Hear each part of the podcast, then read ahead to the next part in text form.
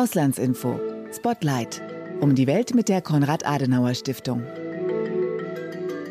In der Nacht zum 1. März 2023 rast ein Intercity-Express mit hoher Geschwindigkeit in einen entgegenkommenden Güterzug.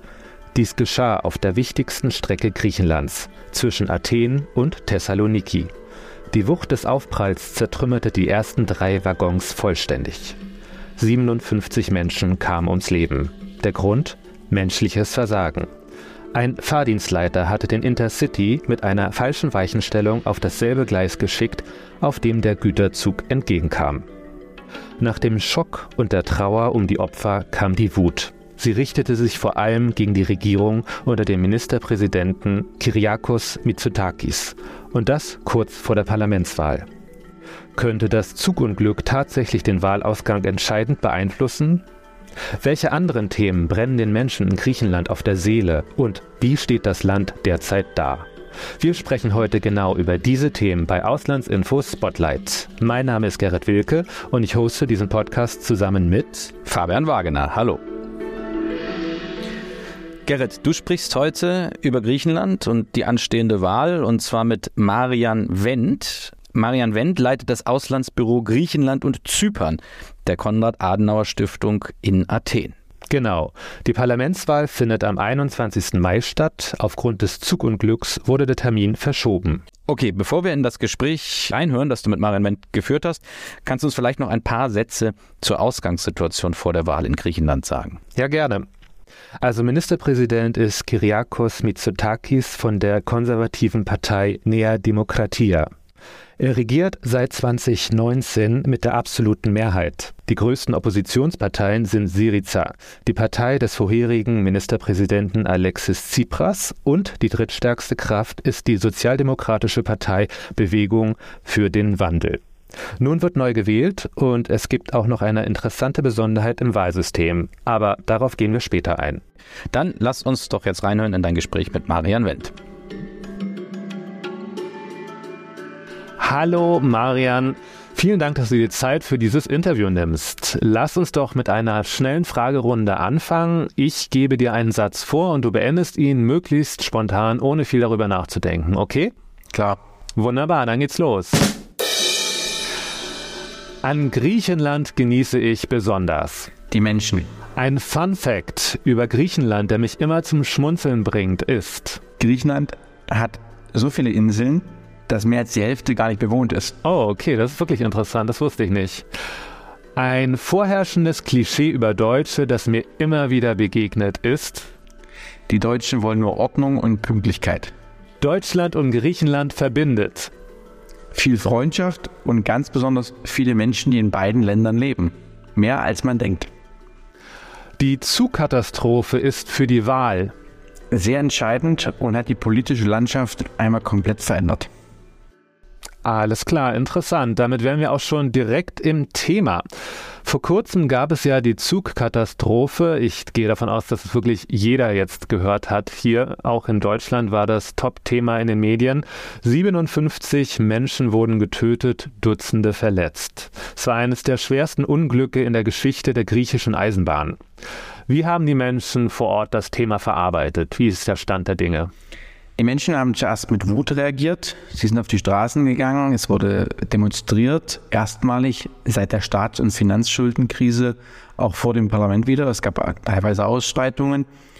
Und die Menschen waren wütend nicht nur auf die regierende Partei, sondern wütend auf alle Parteien der letzten 20 Jahre, weil man eigentlich gehofft hatte, dass man die Schwächen des britischen Systems, der Misswirtschaft teilweise, der Vetternwirtschaft, die es sehr stark gab, schon in der Vergangenheit, dass das komplett überwunden wäre. Aber die Zugkatastrophe hat eigentlich und die Ursachen dessen vor allen Dingen hat das eigentlich so ein bisschen wieder aufleben lassen und hat diesen gezeigt, dass es immer noch Probleme auch im politischen System gibt. Und das hat die Menschen vor allen Dingen sehr wütend gemacht. Ich habe gelesen, dass den engsten Angehörigen der Opfer einige finanzielle Entschädigungen angeboten wurden. Sowas wie eine Sofortrente in vierfacher Höhe des regulären Satzes. Auf Wunsch bekommen die Menschen eine Anstellung im öffentlichen Dienst. Die überlebenden Studierenden erhalten für den Rest des Studiums kostenlose Mensaessen, einen Platz im Wohnheim und Zusatzpunkte bei Prüfungen. Das klingt alles ein bisschen merkwürdig. Wie kommen diese Maßnahmen an? Sie sind so ein Stück weit üblich. Man möchte natürlich jetzt den Opfern, gerade weil es eine sehr große nationale Katastrophe war mit 57 Toten, man möchte ihnen Anerkennung geben, man möchte sich auch entschuldigen für diese Opfer. Der, der Ministerpräsident hat da Verantwortung übernommen. 18 Stunden nach dem Ereignis direkt der Verkehrsminister zurückgetreten.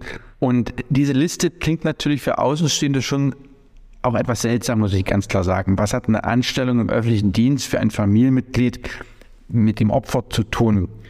Was macht dann, wenn man keinen Qualifizierten findet? Und es ist natürlich gleich wieder so ein Ausdruck von, man macht sich ein bisschen den Staat auch zum Untertan der Politik. Ja, man gibt einen Versorgungsposten ab, man gibt keine Einmalzahlung, wie vielleicht bei uns das üblich wäre, sondern quasi eine Daueralimentation, die man schafft und demzufolge auch wieder eine Dauer, eine gewisse Dauerabhängigkeit. Das ist einfach ein Stück weit üblich noch, auch ich würde sagen traditionell. Und das wird auch schon auch anerkannt. Wenngleich natürlich die Leute sagen, ja, und jemand, der bei einem Verkehrsunfall stirbt und jemand, der vielleicht nur alleine ein Opfer gebracht hat, äh, auch durch staatliches Versagen, der bekommt das nicht. Also es gibt natürlich trotzdem eine gewisse Debatte über Zweiklassengesellschaften unter den Opfern, wenngleich die sehr, sehr gering ist äh, und nicht ins Gewicht fällt. Aber zumindest das will ich erwähnt haben. Lass uns doch gerne mal gleich auf die weiteren Themen schauen, die die Menschen vor Ort noch beschäftigen. Was ist noch Top-Wahlkampfthema? Also das Zugunglück von Dembi hat natürlich alles überschattet. Ursprünglich war ja die Wahl angedacht für Anfang April. Sie war bis zum Zeitpunkt des Unglücks offiziell noch nicht verkündet. Und sie hat natürlich in den Wochen danach die ganze Situation überlagert. Ganz klar. Jetzt rückt natürlich das Thema Zugkatastrophe wieder ein Stück weit in den Hintergrund. Jetzt waren die Osterfeierlichkeiten, die hier besonders groß sind in Griechenland, besonders prachtvoll. Äh, man trifft die Familie, es war schönes Wetter, man isst gut, man lässt es sich gut gehen auch. Und dann ist natürlich mit einer gewissen Emotionalität, die auch der Kultur ja, sage ich mal so, anheim ist, vergisst man aber ein Stück weit. Ja, es steht jetzt der Sommer vor der Tür, die, die Zahlen im Tourismus sind gut, das Verhältnis zur Türkei entspannt sich plötzlich für Außenstehende. Die Wirtschaftszahlen sind gut. Mit der Inflation, das hat man in den Griff bekommen. Die Energiesubventionen kommen an bei den Menschen. Der Mindestlohn wird erhöht. Und so verrückt sich dieses Thema Zugunglück natürlich ein Stück weit nach hinten. Und Wahlkampf bestimmt wird natürlich das Thema Inflation sein, Wirtschaftskraft, Steuerreform und auch ganz besonders natürlich Außenpolitik und hier natürlich das Verhältnis zur Türkei. Das sind die Themen, die wieder auf der Agenda mehr werden und worüber auch diskutiert wird. Jetzt hast du ja gerade angesprochen, für Außenstehende entspannt sich die Situation zur Türkei. Warum nur für Außenstehende? Es gibt die historisch begründeten Spannungen zur Türkei, die im letzten Jahr in bis zu 10.000 Luftraumverletzungen des türkischen Militärs mündeten und bis zur Erdbebenkatastrophe in der Türkei auch weitergingen. Und plötzlich mit diesem Tag gab es keine Überflüge mehr, keine Beleidigung, keine Angriffe. Es kam, die Minister haben sich getroffen, der Verteidigungsminister, der Außenminister. Es gab zu Telefonaten auf Präsidentenebene. Aber trotzdem gibt es natürlich diese Angriffe in der Türkei gegen Griechenland weiter, denn es gehört zum Wahlkampfkonzept der Erdogan-Partei wie auch der nationalen Kräfte in der Opposition in der Türkei gegen Griechenland zu schießen und gegen Griechenland auch zu argumentieren. Und deswegen bleibt die Frage, wie lange hält diese Friedensdiplomatie, diese Erdbebendiplomatie, wie wir sagen, äh, wirklich an oder wird es nicht kurz, ich sag mal, wenn es eng wird für Herrn Erdogan, auch in der Türkei, wieder zu mehr Aggressivität kommen? Wir haben jetzt gab es wieder Äußerungen des türkischen Außenministers, aber Griechenland wird weiterhin sehr ruhig und besonnen darauf reagieren. Es hat sich entspannt, aber es ist trotzdem mit Vorsicht weiterhin zu genießen. Ich würde auch sagen, und das sagen viele hier, vor dem Erdbeben und vor der Zugkatastrophe von Dembi hätte ich schon für Möglichkeiten, dass es in diesem Frühjahr zu einer, zu einem Militärmanöver kommt. Jetzt halte ich das für weniger realistisch, wenngleich die Bedrohungslage immer noch da ist. Griechenland ist 2023 in einer viel besseren Verfassung als 2019. Das ist ein Zitat vom Ministerpräsidenten Mitsotakis. Wie bewertest du diese Einschätzung, beziehungsweise wie bewertest du seine Amtszeit? Also die Einschätzung ist nicht eine subjektive, sondern auch eine objektive. Griechenland ist besser aus Corona gekommen und durch Corona äh, als andere europäische Staaten, auch aus Deutschland. Äh, Griechenland hat im letzten Jahr fast 6% Wirtschaftswachstum gehabt, Deutschland 2,5, 3%. Dieses Jahr sind wir schon bei 2,2, 2,5% Wirtschaftswachstum. Deutschland 0,3, 0,5 Prozent Wirtschaftswachstum. Schulden können zurückgezahlt werden. Die Staatsverschuldung liegt nur noch, in Anführungszeichen, bei 176 Prozent. Wir waren mal bei knapp 200. Es wurden verschiedene Reformen durchgeführt in der Digitalisierung der Verwaltung. Bei den Steuern hat man massiv auch die Steuern gesenkt. Man hat externe Arbeitskräfte dadurch auch angezogen, gerade Expats, die hier siedeln können, die hier mit einem Laptop sagen, ich kann auch im schönen Griechenland arbeiten für, für wenig Steuern und schöner Sonne. Und all dieses Modell führt dazu, dass Griechenland wirklich zurzeit auf einem Erfolgskurs ist. Ich sage mal vom Sorgenkind Europas äh, zum fast Lehrmeister Europas. Äh, das hat viel mit Kyriakos Mitsotakis zu tun. Die Reformen, die angestoßen wurden, wurden ja auf Druck der Troika und der EU-Kommission veranlasst. Die wurden auch schon angeschoben, teilweise unter Tsipras, unter Syriza, muss man auch ehrlicherweise sagen. Aber im Großteil wurde umgesetzt, auch jetzt unter Mitsotakis. Und wir erleben ein Gesundheitswesen, was digitalisiert ist. Wir erleben eine Steuerverwaltung, die digitalisiert ist. Menschen zahlen viel mit Karte. Dadurch gibt es weniger Schwarzeinnahmen und es wachsen die Steuereinnahmen. Es ist also ein Land, was sich in einem Aufbruch befindet, auch in einem Gefühl des Aufbruches wirklich man erlebt man erwartet jetzt die beste Touristensaison aller Zeiten, wenn man sich die Buchungszahlen anschaut. Leute sind irgendwie glücklich, fröhlich, die das traurige Jahrzehnt, wie man hier auch sagt, 2000, die 2010er Jahre sind vorüber, die hat man abgestellt. Man, man berichtet wirklich so nach vorne auf. Und man hatte so natürlich Hoffnung, dass jetzt alles gut wird. Und dann passiert natürlich Dembi, das Zugunglück. Und da sieht man, es ist doch noch nicht alles gut. Und das ist auch verständlich, weil man kann nicht ein politisches System, eine Gesellschaft, die sich an vieles gewöhnt hat, die auch gewisse Prozesse hat, innerhalb von vier Jahren verändern. Aber der Weg ist der richtige und Mitsotakis hat einen Weg eingeschlagen, der, der nicht zufällig passiert ist. Er hat sehr viele Leute, Technokraten in die Regierung geholt. Er hat viele Leute der Mitte in die Regierung geholt. Auch jetzt hat er wieder Parteilisten oder beziehungsweise Abgeordnetenlisten entwickelt wo 50 Prozent neue Gesichter drauf sind. Also er versucht auch diesen Wandel wirklich umzusetzen. Und solange er da Erfolg hat, folgt ihm auch die Nährdemokratie als Partei. Und insgesamt kann er schon sagen, er hat viel geleistet. Griechenland ist ein Erfolgsmodell geworden. Und jetzt kommt es darauf an, diese Erfolgsschiene auf diesem Bewegung, auf diesem Weg, diesen nachhaltig zu untermauern und auch zu stärken. Ja, das wird die große Herausforderung sein, dass man das jetzt auch bei den Wahlen entsprechend rüberbringt. Und kannst du ganz kurz einmal ihn und seine Themen, hast du ja jetzt gerade erläutert, in Abgrenzung zur Opposition darlegen. Welche Themen haben jetzt die Opposition äh, im Wahlkampf besonders besetzt oder mit welchen Konzepten gehen sie an den Start und probieren die Leute hinter sich zu versammeln? Also die, die Stärken der Nährdemokratie auch von Kyriakis Mitsotakis sind ganz klar die Außenpolitik und die Verteidigung. Da wird ihm auch viel anerkannt. Das ist das Thema Migration. Er hat es geschafft, die Migrationszahlen nach Griechenland, die Zahl der illegalen Einreisenden deutlich zu senken mit massiven Kraftanstrengungen. Wir reden von 60 Booten im Mittelmeer mit Frontex-Unterstützung. Wir reden von einer Mauer oder einem Zaun am Erfurtgebiet.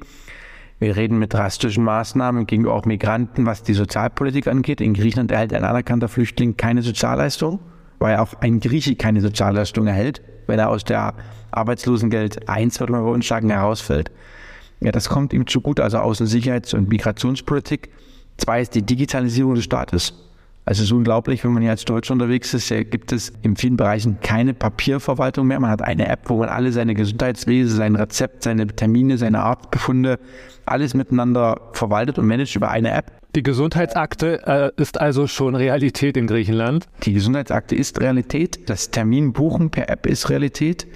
Auch diese ganze Transparenz, die dahinter steckt, was rechnet, was hat ein Arzt gemacht, etc. pp. Die Leistungen kann man alles nachvollziehen. Das ist als, als deutscher Staatsbürger ja unser Gesundheitswesen natürlich kennt schon beneidenswert, muss man ganz klar sagen. Und er hat viel im Bereich auch digitale Innovation, im Bereich der Wirtschaft gemacht, auch im Bereich der erneuerbaren Energien. In Griechenland wird die Debatte über erneuerbare Energien, ich sag mal, nicht so emotional und aufgeladen geführt wie bei uns. Da kommt sofort Klimaschutz, 1,5 Prozent Ziel, da wird sich auf die Straße geklebt. Da ist die Debatte sehr, sehr groß. Hier sagt man, wir machen das unter Energieeffizienzgesichtspunkten. Wir haben viel Sonne, wir haben viel Wind, wieso sollen wir das nicht nutzen? Und auch der Einmarsch der der Russlands in die Ukraine und die veränderten Bedingungen an den Energiemärkten hat diesen Entwicklungen einen Schub gegeben. Und so ist man ungeheuer stolz, dass man das erreicht hat im letzten Jahr, und zwar am 7. Oktober, für fünf Stunden lang das komplette Land ohne Braunkohle, ohne fossile Energieträger äh, mit Strom und Energie zu versorgen. Daran will man weiter ausbauen. Es ist ein klassisches Braunkohleland hier mit von über 30 Prozent. Und diesen Anteil hat man auch innerhalb den vier Jahren massiv gesunken. Und das ist ein Stolz, äh, den die Griechen auch haben und der auch ein Erfolgsmodell ist, muss man ganz klar sagen. Und so wird Griechenland vom Energieimporteur zu einem unabhängigen Energieexporteur durch Strom in Wind und Sonne auch durch Vernetzung der Stromnetze, verschiedene Routen, die da gebaut werden. Das sind die drei wesentlichen Themenbereiche, mit denen Mitsotakis punktet. Die Opposition versucht natürlich die Fehler zu suchen, ganz klar. Das fängt natürlich bei dem Thema Rechtsstaatlichkeit an. Also die Abhöraffäre versucht man wieder hochzukochen. Missbrauch der Machtinstrumente. Man kann sich nicht sicher fühlen. Oppositionelle werden unterdrückt. Das ist der Vorwurf. Marian, ganz kurz, ich glaube, wir müssen für unsere Zuhörerinnen und Zuhörer noch mal kurz erläutern, was es mit dem Abhörskandal auf sich hatte. Das war Anfang des Jahres Thema. Da ging es darum, dass der griechische Geheimdienst zwischen 2020 und 2022 die Telefone abgehört hatte von Oppositionspolitikern und Politikerinnen, Ministern, hochrangigen Militärs und auch von Journalisten. Das war Anfang des Jahres Thema und ist auch seit dem Zug und Glück wieder ein bisschen in den Hintergrund getreten. Aber du warst dabei gewesen, auszuführen, was die Opposition für Themen spielt, um sich abzugrenzen von der Regierungspartei Neodemokratia. Es geht natürlich um das Thema Korruption, wobei dort alle Parteien, die in den letzten 20 Jahren Verantwortung getragen haben, betroffen sind. Es gibt Abgeordnete von Syriza, die sich für gewisse Entscheidungen bezahlen lassen haben. Das gleiche gibt es bei der ND, äh, das gleiche gibt es auch bei der PASOK. Gordon Kali ist da das Beispiel. Deswegen wird das die Frage sein, ob sie damit wirklich punkten mit diesem Thema. Ähm, dann geht es um die Frage der Sozialpolitik, soziale Gerechtigkeit. Das ist noch ein Spannungsbogen.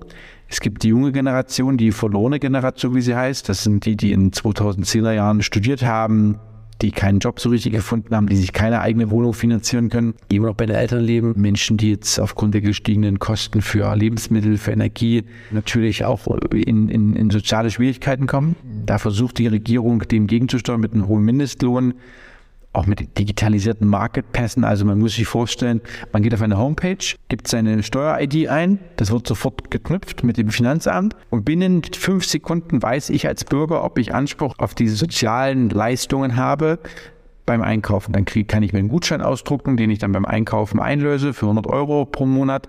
Das ist ein Wahnsinn, muss man sagen, wenn man sich das anschaut. Wir haben ja, glaube ich, Liegestütze und Handstände gemacht beim Thema 200 Euro für die Studenten. Ja, und hier macht man das einfach und man setzt es zügig um äh, und das ist sehr beeindruckend.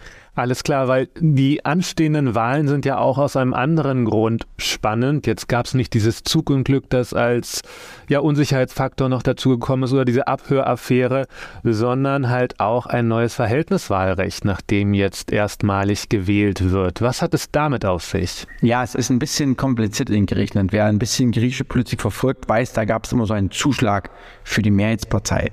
Man kennt in dem Land historisch gesehen jetzt keine Kompromisse. Man kennt eins oder null, Sieg oder Niederlage, Opposition oder Regierung. Man kennt nicht diese Kompromissidee, die wir in Deutschland haben, wo man sich zusammenschließt, die beste Idee entwickelt sich, daraus versucht man dann eine Regierung zu schließen. Da kam dieses Zuschlagsmodell, die stärkste Partei bekommt 50 Sätze zusätzlich, um eine stabile Regierung zu, zu bilden, ein, eine Einparteienregierung. Und die einzige Koalition. Entschuldigung, dass ich kurz unterbreche, aber so ist es ja auch bei der letzten Wahl gewesen. Ne? Da hat dann Nea Demokratia einen Zuschlag bekommen und jetzt regiert sie ja mit der absoluten Mehrheit. Genau. Und es gab bisher nur eine Koalitionsregierung, die in Griechenland, und die hat auch noch die ganzen Beschlüsse mit der Troika unterschrieben. Das heißt, das Wort Koalitionsregierung, Kompromisse ist negativ behaftet in der Politik. Und die Syriza hatte bis 2019 noch das Wahlrecht geändert in ein einfaches Verhältniswahlrecht. Und aufgrund dessen, dass es nur mit einfacher Mehrheit beschlossen wurde, wirkt es erst bei der übernächsten Wahl. Also nicht wie bei uns in Deutschland, wo quasi man macht einen Beschluss, Wahlrechtsänderung jetzt geschehen und es wirkt zur nächsten Wahl, sondern in Griechenland erst zur übernächsten Wahl, also zu der jetzt stattfindenden Wahl, gilt das einfache Verhältniswahlrecht. Das kann, je nachdem, wie die Wahlergebnisse natürlich sind, dazu führen, dass keine Partei eine Koalition bilden kann. Nachdem die Wahlergebnisse feststehen, vergibt die Staatspräsidentin den Regierungsbildungsauftrag zuerst an die Erstplatzierte, dann an die Zweit- und an die Drittplatzierte Partei. Die haben jeweils drei Tage Zeit zu sagen, wir können eine Regierung bilden oder nicht. Wenn die alle den Auftrag zurückgeben, kommt es wieder zu Neuwahlen.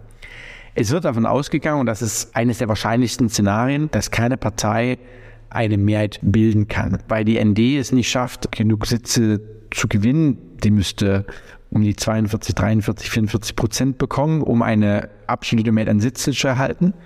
Und auch die anderen Parteien unter Syriza halten Beobachter es für nicht ausgeschlossen, aber für sehr, sehr unwahrscheinlich, dass Syriza eine Koalition bilden kann mit der PASOK-Partei, mit Varoufakis und mit den Kommunisten. Also müssten hier vier Parteien koalieren nach dem ersten Wahlgang, äh, um hier eine Regierung zu bilden. Das ist vom Wähler auch nicht gewollt. Zumindest gibt es keine Anzeichen, dass es eine Wechselstimmung gibt. Und Syriza selber jetzt auch nicht profitiert, also in gleichem Atemzug wie Nea Demokratia verloren hatte, jetzt nach dem Zugunglück von Demiet auch Syriza verloren, Anteile. Und äh, deswegen halte ich es für sehr unrealistisch, dass wir eine stabile Regierung nach dem ersten Wahlgang, nach dem 21. Mai sehen werden in Griechenland. Und es wird dann einen zweiten Wahlgang geben, äh, sehr wahrscheinlich am 2. Juli. Und der findet dann unter dem Wahlrecht statt, was die Nea Demokratia beschlossen hatte in dieser Legislatur. Ist ja dann auch wieder das, die nächste Wahl, die übernächste Wahl. Und da gilt, gibt es dann wieder einen Zuschlag von 30 Abgeordneten für die erstplatzierte Partei. Aber auch dann braucht die ND, äh, die Nea Demokratie, ungefähr 37 Prozent der Stimmen, damit sie allein regieren kann und wieder diesen Bonus eingeführt, aber mit verminderter Stärke. Also schon nicht das alte System, sondern weniger starken Bonus. Habe ich das richtig verstanden? Genau, wir haben also wir haben wieder jetzt in der übernächsten Wahl gilt wieder das Wahlrecht mit einem Zuschlag von 30 Abgeordneten. Und dieser Zuschlag von 30 Abgeordneten geht natürlich auch zulasten der anderen Parteien, weil die Zahl von 300 im gesamten Parlament bleibt gleich. Es gibt ja nicht 330 Abgeordnete, sondern alle Parteien geben dann entsprechend auch Mandate wieder ab an den Gewinner. Äh, und dieses Wahlrecht gilt dann. Und da nimmt auch hier keiner Anstoß in Griechenland. Da sagt man nicht, oh, das ist aber undemokratisch, das ist ja nicht verhältnismäßig. Und äh, was ist dann mit dem Prinzip One Man, One Vote und so weiter und so fort? Das, findet nicht statt. Es ist auch ganz interessant, vielleicht als Fun Fact nebenbei, in Griechenland gibt es kein Briefwahlrecht. Das heißt, wenn, wenn Wahltag ist, ist das ganze Land in Bewegung, weil man wählt nicht am Wohnort, sondern man kann sein Wahlrecht traditionell dort ausüben, wo man herkommt, wenn man möchte. Das heißt, Wohnort und Ort der Wahl sind unterschiedlich. Oft noch in dem Dorf, wo man geboren ist, wo die Familie wohnt. Und deswegen hat man sehr traditionelle große Stammwählerschichten. Und das ganze Land ist dann unterwegs. Das heißt, wenn man irgendwo in Athen heute wohnt und in Alexandropoli 600, 700 Kilometer äh, geboren ist, dann fährt man dahin. Und man hat sogar Anspruch auf entsprechenden Urlaub dafür. Das heißt Wahlurlaub. Äh, je nachdem, wie weit der Abstand zwischen Arbeitsort und Wahlort ist, hat man entsprechende Tage Sonderurlaub, die der Arbeitgeber geben muss. Das trifft auch hier im Büro zu. Und man fährt dann dahin zur Wahl fürs Wochenende, wählt dann. Man hat noch ein schönes Wochenende mit den Eltern oder Großeltern und fährt dann wieder zurück. Und das ist dann, äh, da ist man halt wieder so ein bisschen das gesamte Gegenteil von, äh, ich sag mal, Digitalisierung und elektronischer Patientenakte, ist man da wieder sehr teilweise anachronistisch natürlich unterwegs, ja. Das Thema unseres Podcasts ist ja, droht die Unregierbarkeit? Also, wie würdest du die Frage beantworten? Droht die Unregierbarkeit? Nach bisheriger Einschätzung droht keine Unregierbarkeit. Es gibt das Szenario, dass nach den zweiten Wagen die ND sehr stark abschneidet mit 37, 38 Prozent. Dann brauchst du nur, ich sag mal, zwei, drei, vier, fünf äh, Überläufer von der PASOK wahrscheinlich. Da hat man auch entsprechende Namen, die dann überwechseln würden zur Fraktion, würde eine stabile Mehrheit hinbekommen. Ich halte nämlich das Szenario, was natürlich viele Analysten sagen, ja, die PASOK schließt sich zusammen mit der Syriza und dann kommt der Tsipras und der Varoufakis wieder zurück. Ich glaube, wenn man das deutlicher macht in Griechenland, ist das schon eine gewisse abschreckende Wirkung für die Menschen. Und gerade wenn ich jetzt einen Europa titeln würde, kommen Varoufakis und Tsipras zurück. Ich glaube, da würden zuerst viele mal kurz äh, sich erschüttern und kurz zusammenzucken, muss man auch klar sagen. Es gibt auch keine Stimmungen in dem Land, dass das auf einen Wechsel hindeutet. Weil man ist auch mit Tsipras, das ist ja auch nichts Neues, nichts Verändertes. Man wird schon einen gewissen Aufbruch, der weitergeht. Und da muss Mitsotakis auch entsprechend dafür werben. Und er muss auch überzeugen, dass er diesen Aufbruch, den er angestoßen hat, dass er darauf weitergeht. Dass er jetzt nie, sich nicht daraus ausruht, dass er jetzt nicht quasi den Eindruck erweckt, die Idee wird jetzt das ganze Land wieder für sich beherrschen, sondern dass er diesen Aufbruchsstimmung weiterträgt, dass er die Gesellschaft da verändern will. Davon wird er überzeugen müssen, auch in den nächsten vier Wochen. Das wird nicht einfach. Ich glaube aber, dass er dieses schaffen kann. Und man muss klar sagen, dass an einem politischen Stillstand auch keiner Interesse hat, weil das würde auch nur die extremistischen Ränder stärken hier in Griechenland.